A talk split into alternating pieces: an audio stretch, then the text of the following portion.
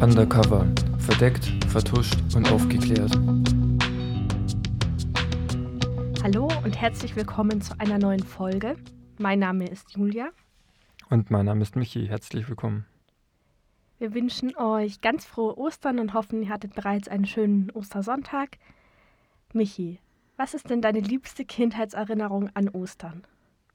Oder was habt ihr an Ostern immer gemacht? Was war so eine typische Tradition, die bei euch ja, Sachen suchen.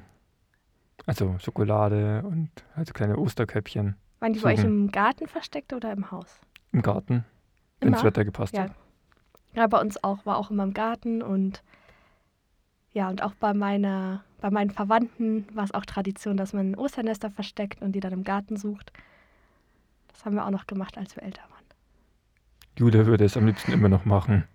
Ja, Ja, das habe ich mir schon gedacht. ich finde, für sowas ist man nie zu alt. Michi, du wolltest ja noch einen kleinen Fehler berichtigen, der dir letzte Folge passiert ist. Vor 14 Tagen ist meine Folge Manhattan Project online gegangen. Und mir ist aufgefallen, dass dort, wie du bereits erwähnt hast, ein kleiner Fehler vorliegt. Ich habe gesagt, dass der Präsident zu dieser Zeit Theodore Roosevelt war. Das ist falsch. Es war Franklin D. Roosevelt. Nur um das mal klarzustellen. Theodore Roosevelt war aber auch ein Präsident, aber ein paar Jahre davor. Ja, ich glaube, es ist wahrscheinlich fast niemandem aufgefallen und das ist ja auch nur ein kleiner Fehler. Zumindest hat uns niemand eine Nachricht deswegen geschickt. Also, shame on you. Ich hätte gedacht, wir werden jetzt geflamed dafür. Aber dann halt nicht. Jetzt wissen auf jeden Fall alle Bescheid, dass es einen Fehler gab und auch wie der richtige Präsident zu der Zeit hieß. Aber jetzt kommen wir zur heutigen Folge. Julia, um was geht's heute bei dir? Genau, in der heutigen Folge geht es um die Operation Anthropoid. Es geht darum, dass am 27. Mai 1942 die beiden Fallschirmspringer Josef Gabczyk und Jan Kubisch ihr Attentat auf Reinhard Heydrich ausgeübt haben. Das Attentat auf Heydrich war das einzige erfolgreiche Attentat auf einen hohen NS-Funktionär in Europa. Wer ist Reinhard Heydrich? Reinhard Tristan Eugen Heydrich kam als zweites von drei Kindern am 7. März 1904 in Halle an der Saale auf die Welt. Er absolvierte im Jahr 1922 sein Abitur und trat anschließend freiwillig in die Reichsmarine ein. Allerdings beendete dann eine Affäre mit einem jungen Mädchen seine militärische Karriere und er stieß daraufhin zur SS und traf dort auf Heinrich Himmler. Michi, vielleicht kannst du ja mal kurz erklären, was die SS ist. Die SS war die sogenannte Schutzstaffel und war, man könnte sagen, die Eliteeinheit der Nationalsozialisten. Es war eine sogenannte paramilitärische Organisation. Sie ist vor allem für ihre zahlreichen Kriegsverbrechen bekannt. Unter anderem kann man die Totenkopfgruppe der SS dazu zählen, die massives Leid an der Menschheit verursacht hat. Oder auch die Waffen-SS. Es waren also knallharte Ideologen. Heinrich Himmler beauftragte ihn dann schließlich mit dem Aufbau eines SS-Nachrichtendienstes, des späteren Sicherheitsdienstes SD. Heydrich wurde dann zu Himmlers rechten Hand und besetzte mit ihm ab 1933 die wichtigsten Schaltstellen von Polizei und Verwaltung. Nach dem Jahr 1933 stieg Heydrich schnell zu einem der mächtigsten deutschen Politiker auf. Im März 1933 übernahm er dann die Leitung der bayerischen politischen Polizei und ein Jahr später übernahm er das preußische geheime Staatspolizeiamt und wurde zum SS-Gruppenführer befördert. Mit der Ernennung zum Chef der Sicherheitspolizei unterstanden dem erst 32-Jährigen ab 1936 neben der SD auch die geheime Staatspolizei, also die Gestapo, und die Kriminalpolizei. Im September 1939 stand Heydrich dann endgültig an der Spitze der Machthierarchie. Formal war er zwar weiterhin Himmler unterstellt, aber zum Beispiel Hermann Göring bemerkte dazu, das Gehirn hieß Heydrich. Heydrich verbindet man aber hauptsächlich mit der Wannsee-Konferenz und der von den Nazis formulierten Endlösung der Judenfrage. Dazu kann man vielleicht noch was zur Wannsee-Konferenz sagen. Es war eine, wie man es schon sicher denken kann, eine Konferenz von NS-Führungseliten am Berliner See Wannsee, wobei dort eben die Massenvernichtung von Sinti und Roma, Juden, Homosexuellen und weiteren geplant wurde und damit der Grundstein für KZs und Vernichtungslager gesetzt wurde. Im Juli 1940 wurde Heydrich dann zum Beauftragten für die Gesamtlösung der Judenfrage. In seiner neuen Funktion widmete sich Heydrich mit emotionaler Gleichgültigkeit der Suche nach perfekten Lösungen und wurde damit zum anfänglichen Leiter des größten organisierten Massenmords der modernen Geschichte. Heydrichs letzte politische Station führte ihn als Statthalter Hitlers im Herbst 1941 in die Hauptstadt des Reichsprotektorats Böhmen und Mähren. Vor dem Hintergrund seines offenen Terrors gegen die Bevölkerung galt er bald als Schlechter von Prag. Nun zu den beiden Attentätern, Josef Gabčík und Jan Kubisch. Josef Gabčík war ein slowakischer Handwerker und Arbeiter. Er floh nach Polen, nachdem die Deutschen im Frühjahr 1939 die überwiegend von Tschechen bewohnten Teile der Resttschechoslowakei besetzten und das Protektorat Böhmen und Mähren errichteten. In Polen lernte er in einem Flüchtlingslager den Tschechen Jan Kubisch kennen, einen früheren Soldaten, der sich dem Widerstand angeschlossen hatte. Beide gingen zur Fremdenlegion und kämpften in Frankreich gegen die deutschen Truppen. Und anschließend wurden sie nach England gebracht. Dort meldeten sich Gabčík und Kubisch freiwillig bei einer Sondereinheit der Nachrichtendienste, die sogenannte Special Operations Executive, kurz SOE, um Aufgaben auf dem Gebiet der besetzten Tschechoslowakei auszuführen. Von der SOE wurden sie auch zu Fallschirmspringern ausgebildet. Die SOE, also die Special Operations Executive, ist eine Sondereinsatztruppe. Es war eine nachrichtendienstliche Spezialeinheit während des Zweiten Weltkriegs.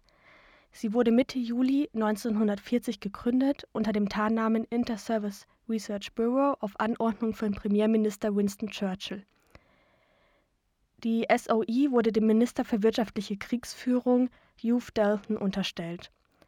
Sie wurde gegründet zur subversiven Kriegsführung ohne direktes militärisches Engagement und entstand aus der Zusammenlegung von drei verschiedenen, bereits bestehenden und geheim operierenden Abteilungen anderer Ministerien – zum einen aus dem Department EH des Foreign Office, der Abteilung MIR des Kriegsministeriums und der Sektion D des MI6.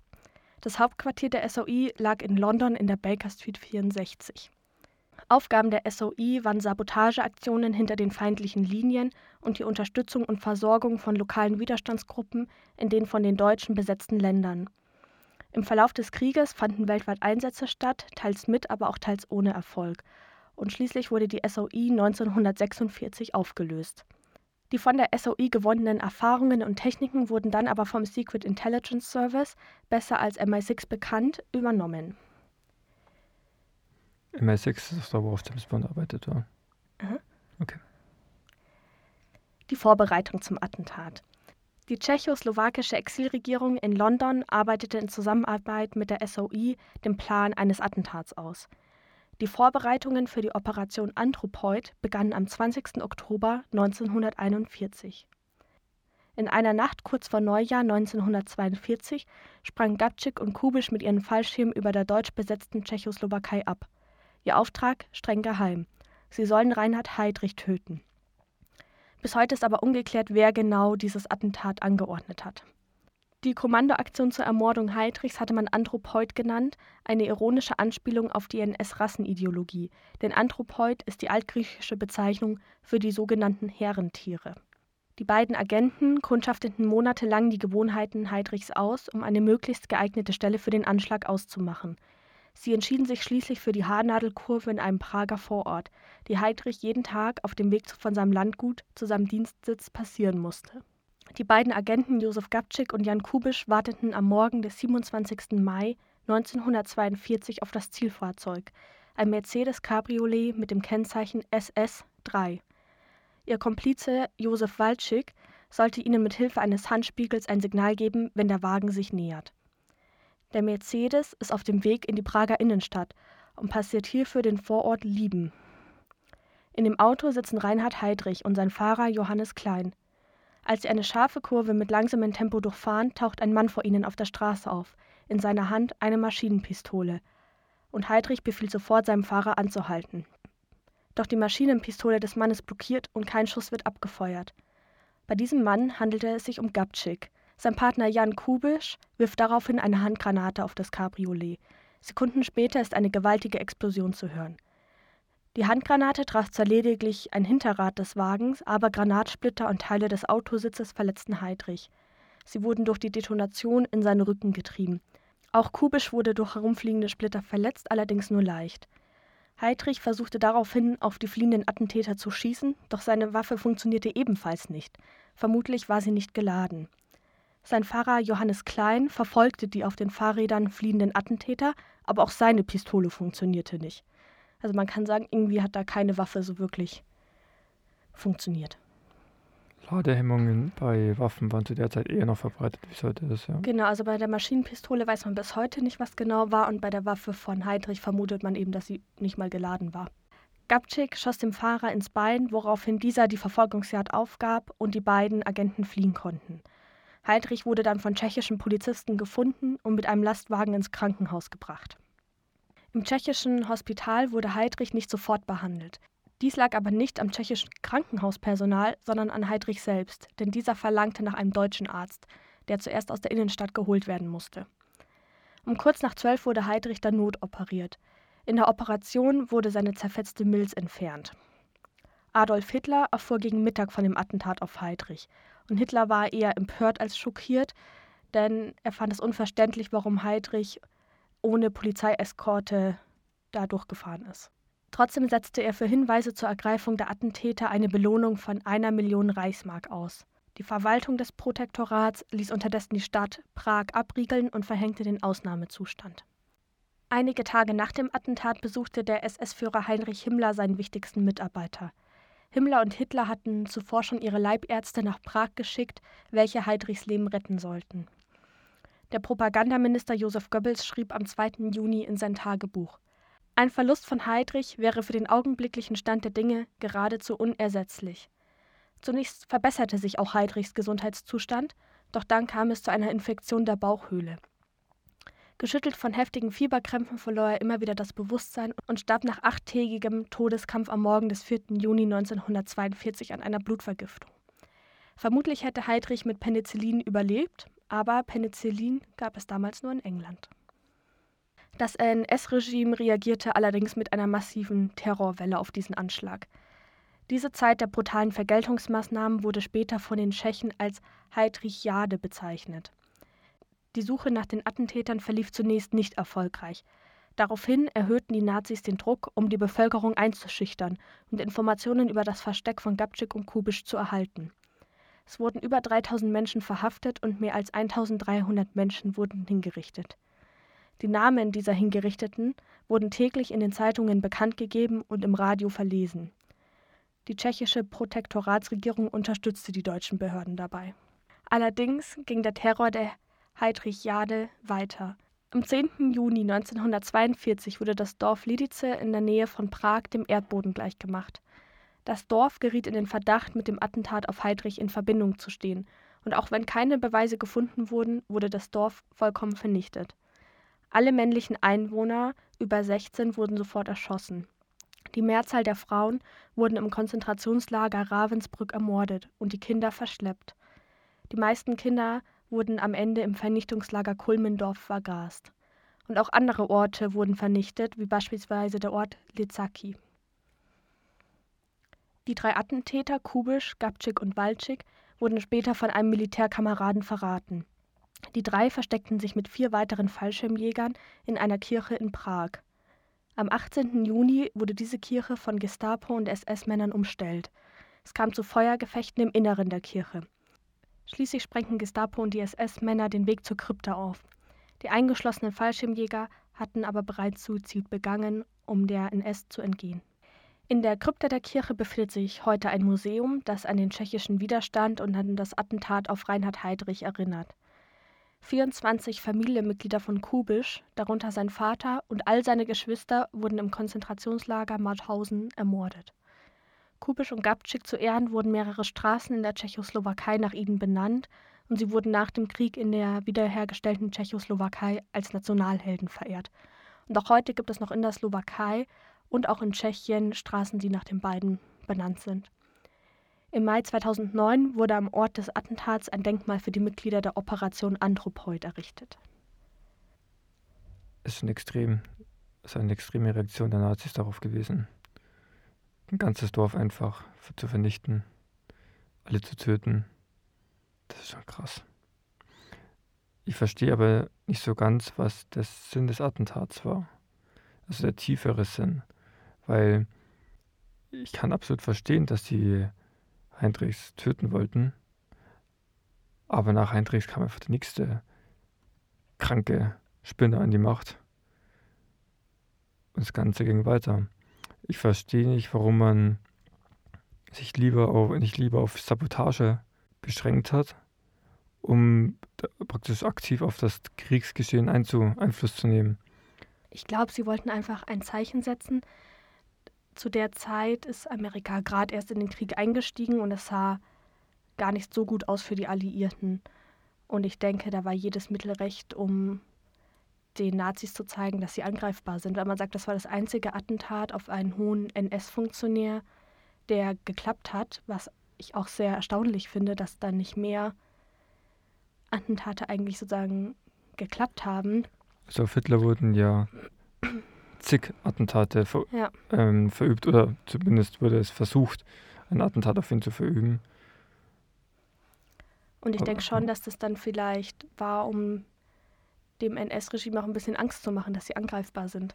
Praktisch meinst eine, Demo eine Demoralisierung der Führungsebene. Ja, obwohl also zum Beispiel bei Adolf Hitler, der war eigentlich die ganze Zeit ja, ich glaube, der war nicht so schockiert. Er hat sich eher gedacht, ja, der Heidrich ist ein Idiot, wenn er keine Sicherheitsmaßnahmen einleitet, um sich selbst zu schützen. Also der hat sich eigentlich eher ja, darüber aufgeregt, wie man dann so dumm sein kann. Ja, ich sehe den Punkt.